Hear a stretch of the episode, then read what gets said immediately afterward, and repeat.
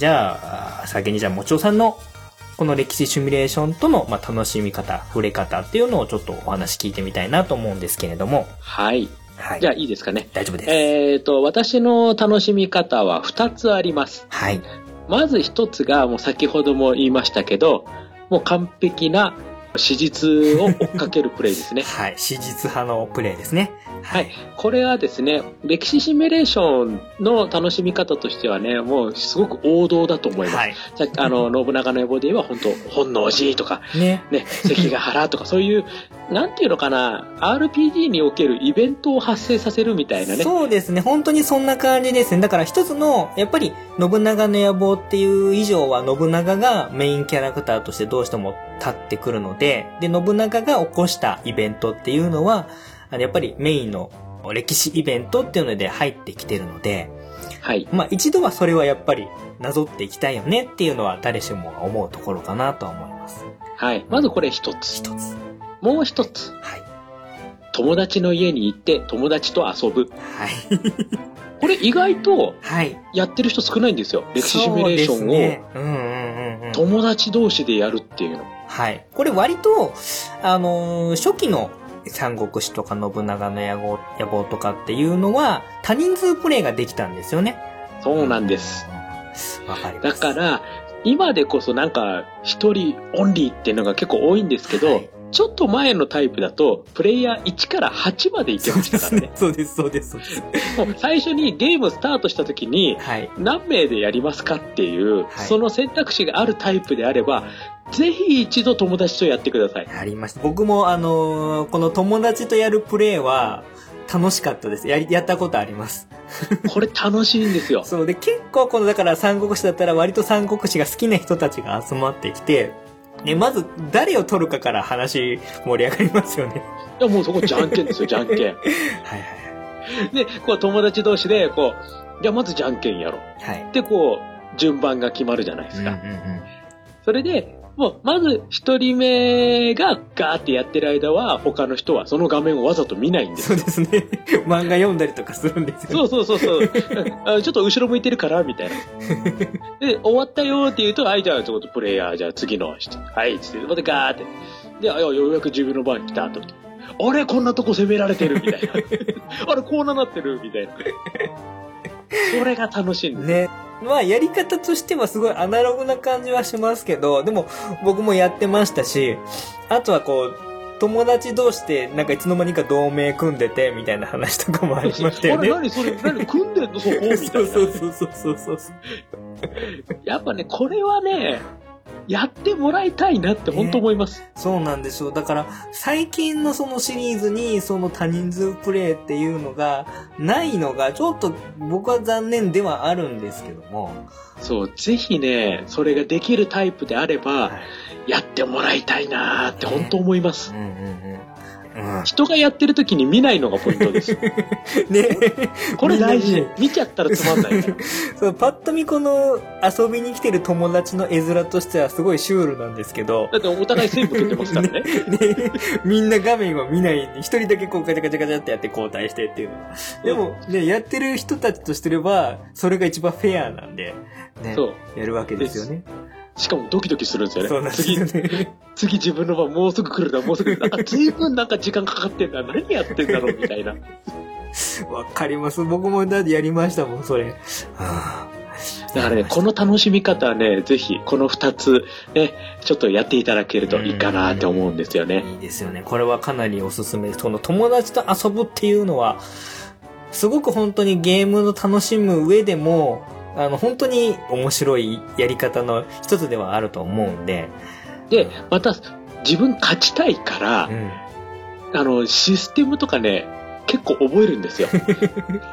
で、最初に、その、友達とやると、あの、わかんなかったら友達にその部分だけは聞いてもいいっていうことにしとけば、うんうんうん慣れもね、ありますから、そうすれば。うんゲームにどんどん慣れてって、じゃあ今度他の歴史シミュレーションのこっちでやってみようぜとか、こうどんどん広がっていくんですよ。うんそうすると気がつくと、あ、自分いろんなゲームやってるっていう。うんで、この歴史シミュレーションに対しての、こう、ハードルもどんどん下がってって、あ、楽しめるじゃん。っていう風になっていくんですよ。そうですね。誰かと一緒にやるっていうのはやっぱり、その興味を持つ上でも、すごくいいことかもしれないですね。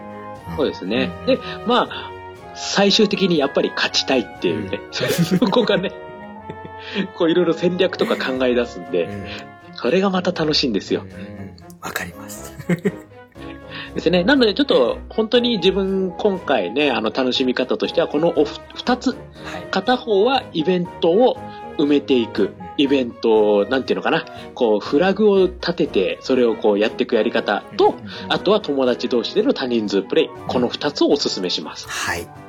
ありがとうございます。はいはい。あの、僕もわかる。やったことがある楽しみ方もありましたので、はい。はい。あの、ぜひぜひこれはいい遊び方、楽しみ方だと思うんですけれども、はい。はい。まあ、じゃあ、史実派のもちおさんに対抗して、まあ、対抗してっていうわけではないんですけれども、妄想派の、えー、館長頃の楽しみ方なんですけれども、先ほど、もちおさんが、えー多人数プレイ、はい、はいの話をされてましたけれども、はい。僕はですね、これを逆に逆手にとって、もう妄想派の真骨頂と言っていいでしょう。あの、誰も友達がいなかったわけではないんですけれども、多人数プレイを一人でやるっていうのを、おっと、歴史を手玉に取る感そうな、覚。この歴史の創造主的な楽しみ方をする、この、あの、私服の時みたいな感じで、これね、僕、SD ガンダムシリーズのあのカプセル戦記とか、あの、はいファミコン版であったじゃないですか。ありました、ありました。はい。はい。あれも、僕、二人プレイを一人でやって遊んでたんですよ。二人プレイを一人でやるっていう楽しみ方がどれぐらいの認知度がある遊び方なのかは僕わからないんですけども、ん何せ幼少の頃から、一人で、要はだから自分の思い描いたこの戦いのストーリーを描いていく。その上で、要はだから、8人まであの国を選べるってことになると、はい。要はそれの下準備、まあ主役の国を1個決めといて、で、ライバルの国を1個想定って置いといて、であとそれを盛り上げる国々として残り6個を、要は全部8国を自分でプレイしつつ、最終的にもうなんかわけわかんなくなっていくんですけれども、遊ぶっていうあんまり万人にはおすすめできない遊び方を、えーやってました。すごいですね。なんか映画監督みたいですね。そうなんです、そうなんです。だから、かなり特殊な遊び方ではあったんだと思うんですけれども、はい。まあでも、あくまでこの妄想プレイなので、あの、単純にその自分の主人公に置いてる国は勝たせないわけですよ。ああ、高校ではこのライバルをここそう、で勝ただからライバルをやらせて、で、でも、あの、こっちも同盟組んで、みたいなことをやり始めて、で、弱小同士で組み合って、みたいなことも考えてとかっていうのをやっていって、で、紆余曲折あって、最終的に主人公の国が天下を統一するっていう流れを、えー要は一人でやるっていう。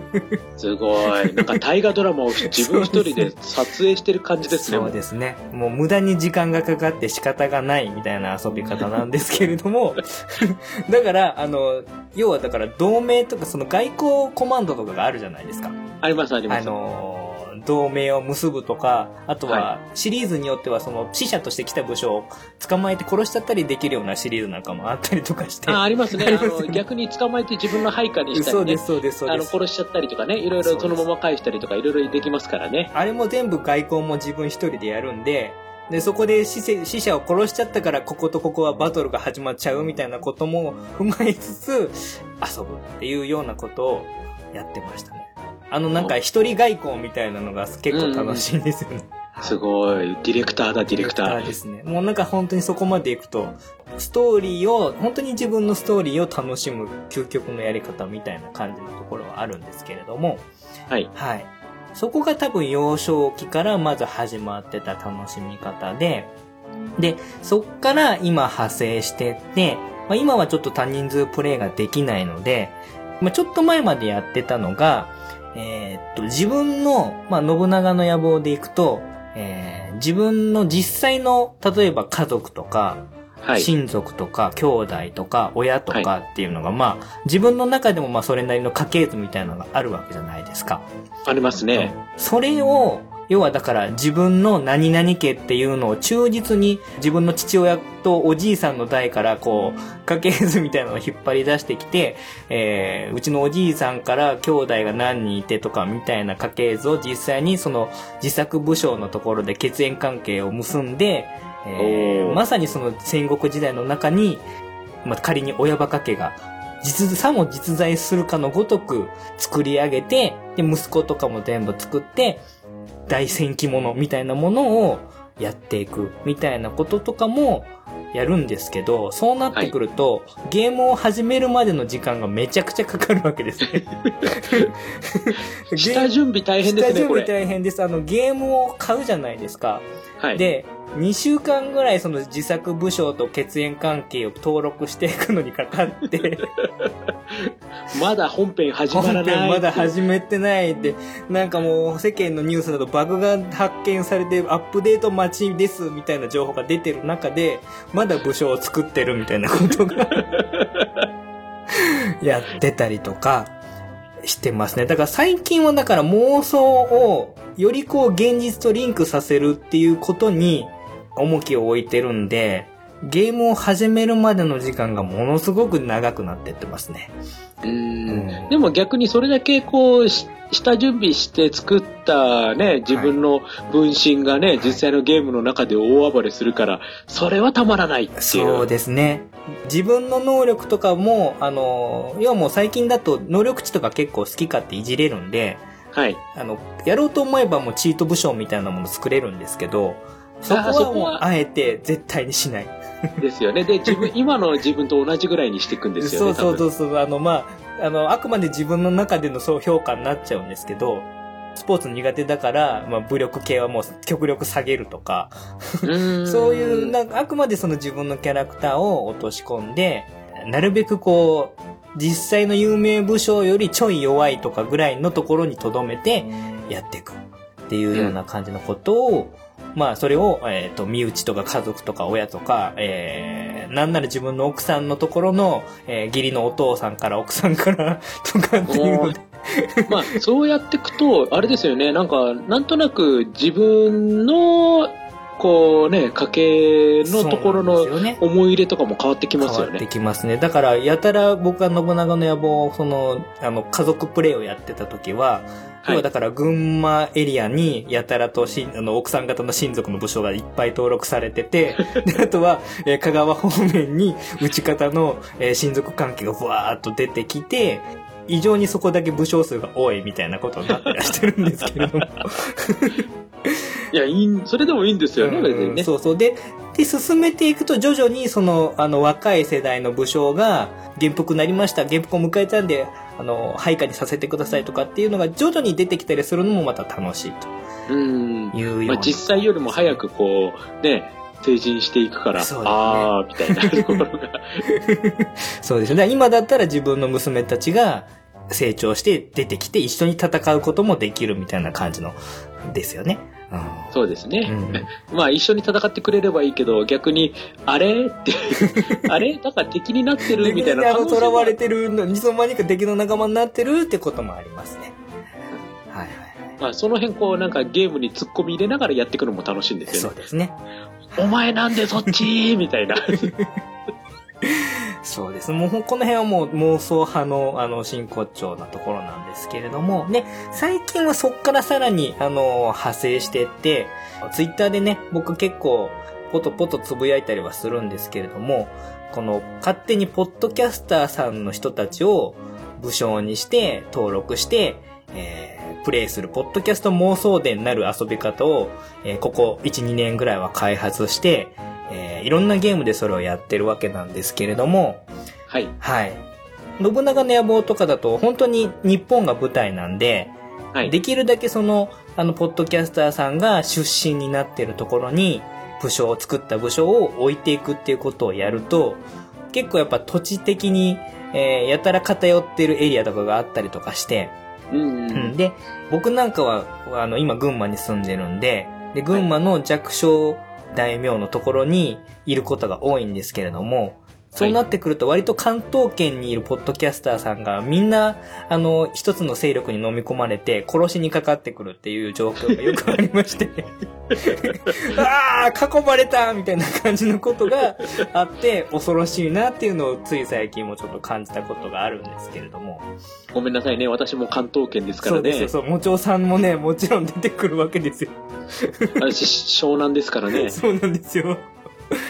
ね。江ノ江ノ島の近くでございますから。あの辺はもう大体北条家に勢力が飲み込まれていくんで、はい、もう群馬なんかね、上杉家と北条家の間で、どっちに同盟、あの、転ぼうかみたいな感じでいつも苦労するところなんで。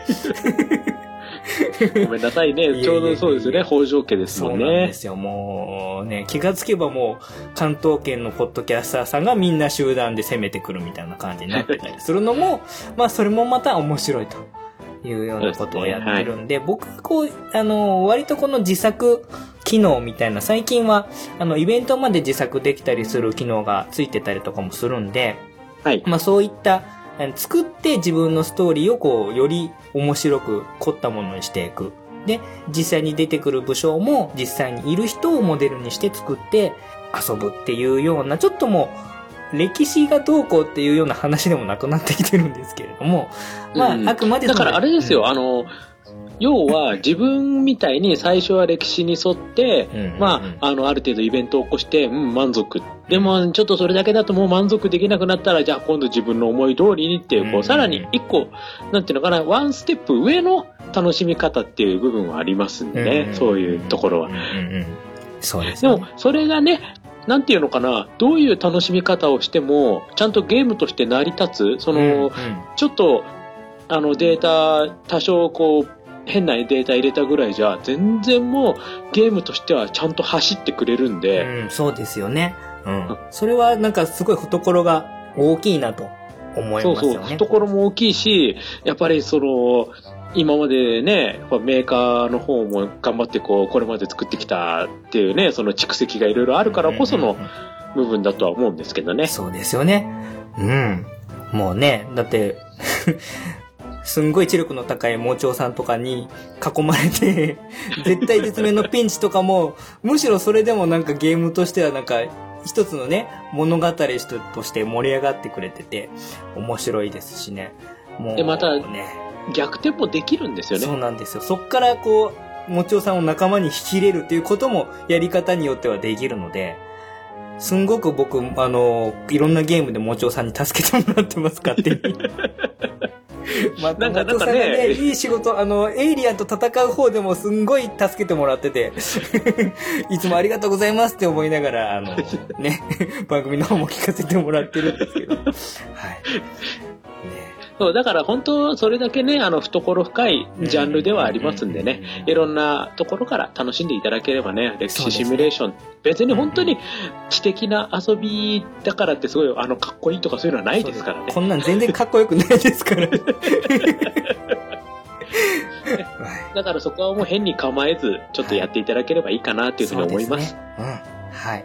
まさにその通りだと思います。はい。はい、まあ、そんな感じで、まあ、あの、あくまでまあ、もちおさんの楽しみ方と、僕の楽しみ方、ちょっとかなり僕の方は尖った感じの楽しみ方にはなってるんですけれども、まあ、こんな、あのー、一つのジャンルなのに、これだけ振り幅があって、で、それ以外の楽しみ方ももちろんできるジャンルになりますんで、まあ、ね、あの、P さんにもぜひぜひ、歴史が嫌い。でも多分、楽しみ方は何かしら見つけられるんじゃないかなとは思いますので、はい。えー、まずはちょっと何を手に取るかとかっていうところが多分ちょっと迷っちゃうところかもしれないんですけれども、はい。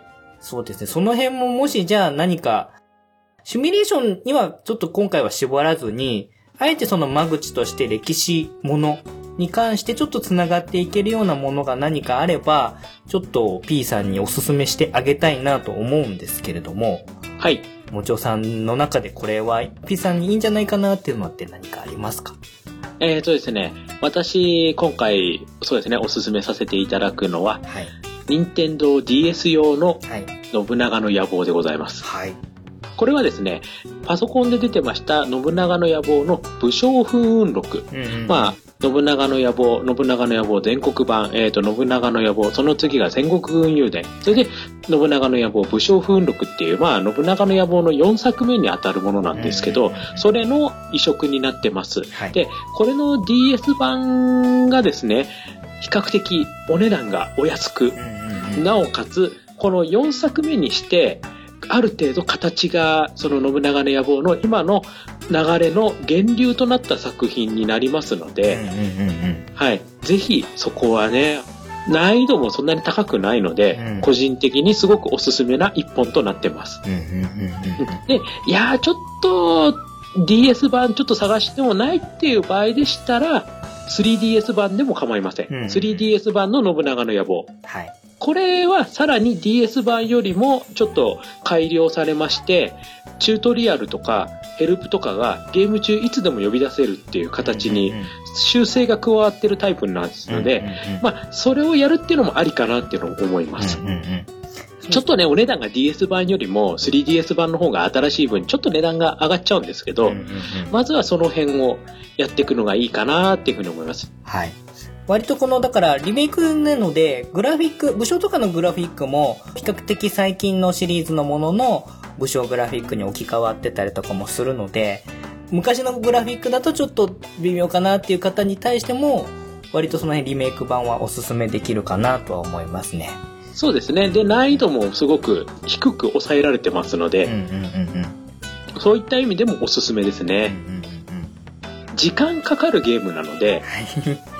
携帯用っていうのもおすすめの理由の一つなんですよう。んうんうんうん。それはすごくわかります。はい。のんびりこうね、ちょっとやっていくっていう、他のゲームの合間にやるっていうのでもいいと思うんですよ。うんうんうんうん。だからそれぐらいのね、軽い気持ちで、あの、遊べればっていうところもあって、まあ DS 版もしくは 3DS 版の信長の野望。まずこの辺から始めるのがいいかなというふうに思います。はい。この辺はまあ昔のシリーズもあるので、まあ昔やってて久しぶりにちょっと信長の野望やってみようかなって思った人にとっても、割とこう入りやすい感じのシリーズのものをリメイクしたりとかもしているので、そういう意味でもいいかもしれないかなとは思いますね。はい、そう思います。はい。ありがとうございます。はい。はい。ではですね、僕の方もいくつかちょっとパッパッパッと紹介していきたいなと思うんですけれども、はい。まず、戦国時代をモチーフにしたやつで比較的やりやすいものといえば、対抗立志伝5。はい。このシリーズは、戦国時代に出てくる武将を一人を選んで、その武将になって自由に生き抜くゲームなので、まあ、プレイによっては全然その、あの、武将として配下にならずに、一剣豪として剣の道を極めるもよし、鍛冶屋になって武器を作っていくもよし、お医者さんになって名医を目指すもよし、あとは商人になったりとか海賊になったりとかっていろいろこう、ルート的には8個ぐらい確か選べる職業みたいなのがあったと思うんですけれども、割とこう、どっちかっていうと思ってるシミュレーションの国取りのイメージの部分ももちろんあるんですけれども、どっちかっていうとアドベンチャーとか、えーあとはまあ、RPG 的な感じの要素も強いゲームになってるんで、まあ、ピースさんの推しキャラを一個誰かまあ、あの無双シリーズかぐらいから持ってきて、そのキャラクターになって、まあ、可愛い女の子キャラクターと結婚したりすることもできるので、うん。そういった遊び方としては、この対抗立志伝シリーズっていうのは、いいと思います。武将もね、かなり700人ぐらいいて、それを仲良くなるとプレイのキャラクターとして増やしていくことができますし、はい。あとは先ほども言いました自作の武将も作ることができるので、P さんの分身の武将を作ってもいいし、P さんの推したいような女性武将を作って、女性キャラになりきって遊ぶっていうこともできるので、その辺、あの、キャラ推しの方にもおすすめできる歴史系のゲームじゃないかなと思ってます。この辺は今とりあえず、えっ、と、PSP とか、え PS2 とか、PC 版はちょっと今入手がもしかしたら難しいかもしれないんですけれども、そのあたり多分のハードで PS2 が一番手に入れやすいかなと思います。安いかなと思いますね。はい。これはちょっとやりやすいものじゃないかなと思います。で、あとはですね、まあ、もちおさんの中で友達と遊ぶっていう話が出てたんですけれども、これもちょっとプレイステーション2のゲームなんですけれども、今度は三国志なんですけど、三国志戦記っていうシリーズが、1と2、2種類出てるんですけれども、はい。これはどっちかっていうと、その国取りのシミュレーションっていうよりは、ステージステージでクリアしていって、分岐があって、選んだら歴史のイフも味わったりできるようなゲームなんですけど、どちらかというと、ファイアーエムブレムみたいな感じの、えー面クリア型のゲームに近いんで、割とこう、あのなんか内政がどうとかっていうのを考えなくて済むようなゲームなんで、やりやすいとは思うんですけれども、はい僕はこのゲームの一番ちょっと特筆するべきところは、対戦プレイができるとおいうもーのがありまして、はい。これが結構面白かったんですね。三国志戦記のバトルシステムが、ちょっとパズル要素もありまして、その、はいあの、技を使って連鎖をさせると、コンボが繋がっていくみたいなゲームシステムになってるんですね。あ、そんなシステムあるんですか？そうなんだ。だから敵を挑発して、敵の部隊を目の前に呼び込んで、自動的に隣接すると突撃して、え相手を一個後ろに押し込んで、で、さらにそこのところに待機してた武将が押し込まれたと同時に自動でスイッチが発動して、また別の技をやって、みたいな、ちょっとパズルゲームっぽい感じの爽快感があったりするんですけど、それを、すごいですね。なんか、詰将棋の世界ですね。そうです、そうです。それを友達とバトルができるっていうね、この結構駆け引きが熱くて、何気にこの対戦する友達と遊ぶゲームとしては、僕は密かにおすすめしたいゲームではあったりするので、このまあ三国志戦記シリーズの1、2はちょっとおすすめになります。はい。で、あと、えーもう一個、国取り頭脳バトル信長の野望っていうですね、えーちょっとこれボードゲームっぽい感じのアレンジをしてる DS で出たゲームがあって、ちょっとこれマイナーなのであんまり出回ってないことの方が多いんですけれども、はい。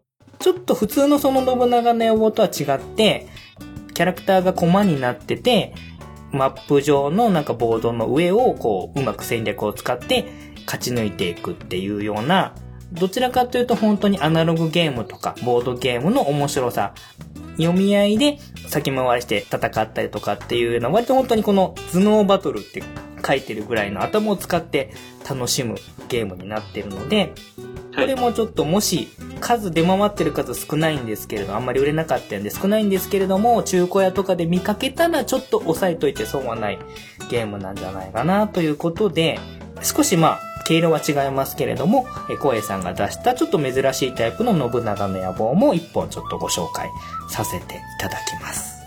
はい。そんな感じです。まあ、ちょっと割とこの辺は、あの、歴史に馴染みがなくても楽しめるポイントがあるかなということで、ちょっと挙げさせていただきました。はい。はい。ですね。どうかな？これで少しはね、歴史シミュレーションやってみようって思いましたかね？まあ、よ思っていただければね、やった甲斐があったかなと思うんですけれども、はい。まあまあまあ、少なからずちょっとね、興味を持ってくださった方が出てきてくれることを期待して、はい。まあ、あの、どうなるかはちょっとまあ、リアクションをね、聞かせていただいたりしながら、えー見ていきたいな、見守っていきたいなとは思うんですけれども、えーはいとりあえず、まあ、そのあたりでまとめにさせていただこうかなと思います。ざっくりまあ、今日お話ししたことをまとめると、楽しみ方は人それぞれ、妄想派、えー史実派、まあ、いろいろ大きな分かれ道はありますけれども、いろんな楽しみ方をさせてくれる懐の大きな、ちょっとニッチなジャンルではあるんですけれども、歴史シミュレーションゲームっていうジャンルは、そういう懐の深い部分があるジャンルなんで、まあ、自分の興味の持てるものを一つ見つけて、そこから広げていくのがいいんではないかなというような感じが今日お話ししたような気がします。あと、ちょっと付け足しますと、はい。あのー本当に歴史シミュレーションだからってはい、構えないでください。はい。ゲームですから。ねはい。あの本当楽しいですからね。はい。そこは、あの、ゆっくり時間をかけて遊んでください。慌ててやるもんではありません。はい。ね。あとは、まあ、あの、一つ言えることは、シミュレーションゲームをお話しした時も言ったんですけれども、このシミュレーションっていうジャンル自体が繰り返し何回も遊べるっていうのがある意味強みのところでもあるかなとは思うので、このキャラが終わったら次のキャラクター、次のキャラクターが終わったら次のシチュエーションっていう風に、えー長く遊べるものでもあるとは思いますので、そういった意味でもね、まあ、積みゲーがたくさんある P さんにとってはちょっとある意味手出しづらいジャンルかもしれないんですけれどもあ、、そうなんですか？P さんって積みゲーが多い P んさんはですか積みゲーが多いと思いますよ。まあ、わかりませんけれども。あ、本当ですか？それ、ちょっとこのジャンル手出すと大変かもしれませんね。大変かもしれないですけれども、まあ、あの、積みゲーのお供に、お供にっていうのはわかんないですけど、ちょっと合間にね、合間にねちょこちょこ気分ね。転換でやっていただいて。で、まあ、新作が出たらそっちやってもらって、新作が終わったらまた戻ってくるっていうやり方でもいいとは思いますので、はい。そういう風に楽しんでいくこともできるジャンルではありますので、まあ P さんもはじめ、えー聞いてくださってちょっと気になってる方は、えーよかったら一度触れてみていただいて、でもし、なんかおすすめのものが、あの、今回紹介したもの以外でありますかとかっていう質問があれば、あの、メッセージくだされば、あの、またもちおさんと僕とでいろいろアドバイスすることもできるかなとは思いますので、興味がある方は遠慮なく、いろいろメッセージなりなんなりでアプローチしていただければなと思っております。あと、あれですね、あの逆に、いや、このゲームぜひ押してよっていうね。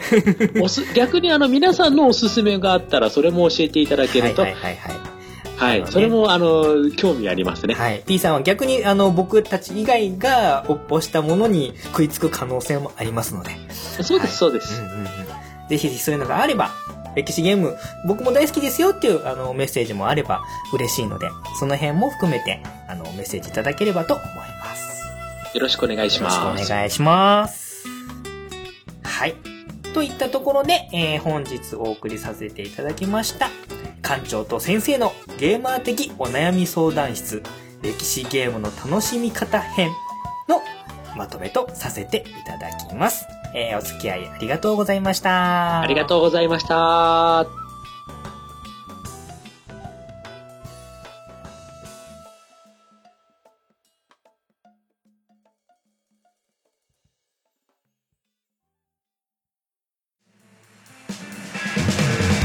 ジャンルもスタイルも年齢も距離も超えてさまざまな音楽がステージ上で交差する。イマジナリーミュージックフェス。音ガメフェス。2017クロス。音ガメフェスは音楽好きによるネット上で行われる本気のミュージックフェス。今年はクロスをテーマにプロアマ問わず様々な活動をしているアーティストが一堂に会し熱いライブステージを皆様にお届け2017年11月4日より現在も絶賛開催中。Twitter の「ハッシュタグ音ガメフェス」などで距離も時間も超えて音ガメフェスで盛り上がろう。今年の出演アーティストは春。笹山。Q from 3ザ・ナチュラルキラーズ。DY ゆみゆみパラダイス。四谷楓アシャ。洗濯日和。コロ。深夜ワンヘッドトゥーハンド。川上。ジンタ畑崎陽平ジョンジ横井圭メック新崎クモアニマルキャスターズ。すべての音亀フェスに関する情報は音亀フェスポータルサイトと検索して特設サイトをご覧ください。あなたが聞いた時がライブの時間。それが音ガメフェスです。音亀フェス2017クロス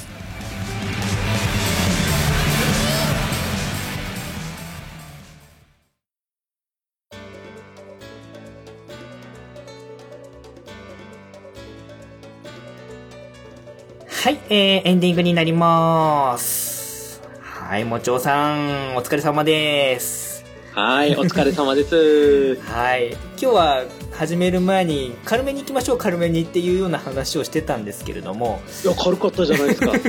なんだかんだで僕結構なんか熱く語ってしまいました。自分の遊び方のことに関しても。いや、でも、あのー本当にね、それぐらい歴史シミュレーションって、ゲームはね、本当にね、いろんな遊び方できますんでね。うんうんうんうん、ぜひぜひ、あの、皆さんも、あのーこういう遊び方が 自分はこうなんだよなんていうのもありましたら、そういうのもね、教えていただければと思います。ね、やっぱりね、遊び方って人それぞれ、あの、アイデアとかね、目の付けどころが違ったりもするのでね、そういうのは聞いてみたい気はします。はい。はい。まあ自分もね、普段自分の方の番組ではね、あんまり取り上げないジャンルではあるんですけど、実はやってるんですよっていうのもちょっと今回話せてよかったかなとは思ってます。よね。僕どっちかっていうと、もちろんさんってあんまりそういうゲームにやってない、あの、あんま話聞かなかったんで、あの、やってない印象の方が強かったんですけども、今回ね、誰か一緒に話してくれる人いませんかってツイートしたら、真っ先に手を挙げてくださったので、逆に、あ、お、やってるんだ、もちろんさんっていう風な感じの印象があって、嬉しかったですね、逆に。うんね、だから本当にね、まあ、自分普段はね、もう、あの、頭よりも手を動かすゲームばっかりやってますけど そういう人間でも遊べるゲームではありますのでね、本当いろんな楽しみ方あると思います。ね、ぜひぜひやってみてください。はい。ね、まあ、ぜひぜひ、あのやっていただきたいですし、ね、今日はもちおさん来てくれて本当に、あの、心強い味方ということで、お話もしやすくさせていただきましたので、本当ありがとうございました。はい、こちらこそありがとうございました。じゃあ、せっかくなのでね、あの、もちおさんの番組の方も、ここで紹介していただきたいんですけれども、よろしいでしょうか？いいですか？告知させていただきまして。はい。はい。はい、えっ、と、もちろのゲーム大好き DX、毎月1本ですね、ゲームを紹介しております。で、今回ちょっと私お話ししました、信長の野望、武将風雲録。はい実はですね、えっ、と、自分の番組の第9回で話をしておりますので、うんうんまあ、もしよろしければそちらも聞いていただければと思います。はいだから本当取り上げてんですよ、実は。で、あともう一つ、えっ、と、もちょ的脳筋雑談。これはですね、脳みそ筋肉のね、頭の悪い話をということでね、軽く喋ってますので、まあそちらは、あの、もし興味がありましたらよろしくお願いいたします。以上です。はい、ありがとうございます。はい。僕ね、あのー最近でいくと、もちおさんのゲーム大好き DX の、あの、メッセージちょっと遅れて、まだ遅れてないんですけれども、あの、はいマクドナルドのボードゲームの回、あったじゃないですか。で、うちもちょうどこ娘たちと一緒に、あの、ハッピーセットのやつ買って、はい。でちょうどやってたんで、はい思わず娘と一緒にあのコーナー聞きました。幼稚園迎えに行って、幼稚園の帰りに娘、まあ、下の子と、ラジオ、もちおさんのゲーム大好き DX かけながら。やったら、あの、マクドナルドのハッピーセットの話をしてるんで、お父さん、この番組何の話してんの？ってえらい食いついてきて。で、マクドナルドのあの人生ゲームとうんの話してるの？って言うんで、ずっと二人で聞いてましたね、その後ね。そうだったんですね。はい。で、ちょっとお便り送らねばなと思いながらも、ちょっとタイミング逃してたので、またちょっとね、落ち着いたら、あの、メッセージ送りたいと思ってます。まあ、なかなかないですよね。まさかあのタイミングでハッピーセットのあのボードゲームの話を来るかとは思ってなかったんで、リアルタイムで本当にツボに入っちゃいました。あ まあ、一応本当自分の番組ね、何でもありなんで、うん、そうなんですもね。テレビゲーム以外の話もそういった感じで、あの、はやったりしているので、特に今回のそのハッピーセットとかはね、あの、子供がいる親の方は割とこう、触れてる機会が多かったりするんじゃないかなとかも思ったりもしますしね。うんはいそれ以外の、まあ、テレビゲーム以外のゲームの話なんかもしてくださってるので、ぜひぜひ聞いて。で、メッセージもね、まあ、ちょっと僕も、あの、遅れてなかったりもしてるので、あの、こんな僕が言える立場でもないんですけれども、ぜひぜひもちろさんの番組の方にもメッセージね、送っていただいて、今回のこのゲストに来ていただいた回も、よかったらね、あの、ハッシュタグ、両方の番組のね、ハッシュタグつけてメッセージ送っていただいても全然構いませんのでね、はい。そういう風に広がっていけばいいななんてちょっと思ったりもしますので、ね、うちの親バカゲームミュージアムともども、もちおさんの番組の方もぜひぜひよろしくお願いいたします。はい、よろしくお願いします。はい。えー、ということで、長々とお話しさせていただきましたけれども、そろそろ親バカゲームミュージアム第43回、えーはいお話をお開きとさせていただきます。はい。本日お送りいたしましたのは、もちおと、親バカゲームミュージアム館長のコロでした。ありがとうございました。ありがとうございました。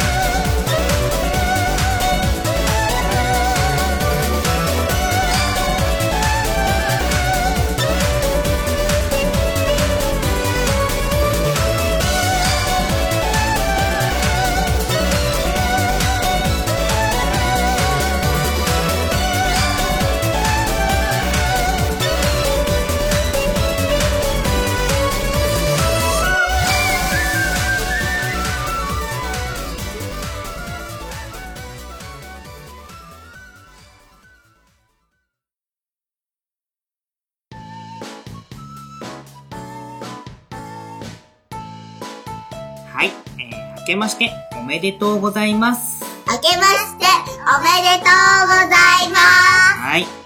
親バカゲームミュージアムも、無事、2018年のえー1月1日元旦を迎えられることができました。できました。できました。はい。まあね、また、月1回か2回ずつぐらいなんですけれども、不定期で更新していきたいと思いますので、気長に、マイペースにお付き合いいただければなと思っておりますので、よろしくお願いします。はい。それでは、2018年も、よろしくお願いしまます。はい。では、失礼します。す。バイバイ。バイバイ。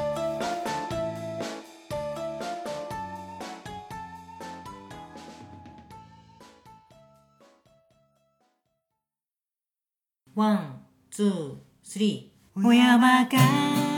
親バカゲームミュージアムでは皆様からの感想メッセージを随時募集しております。メールアドレスは、親バカゲームアットマーク gmail.com oyabaka,game アットマーク gmail.com です。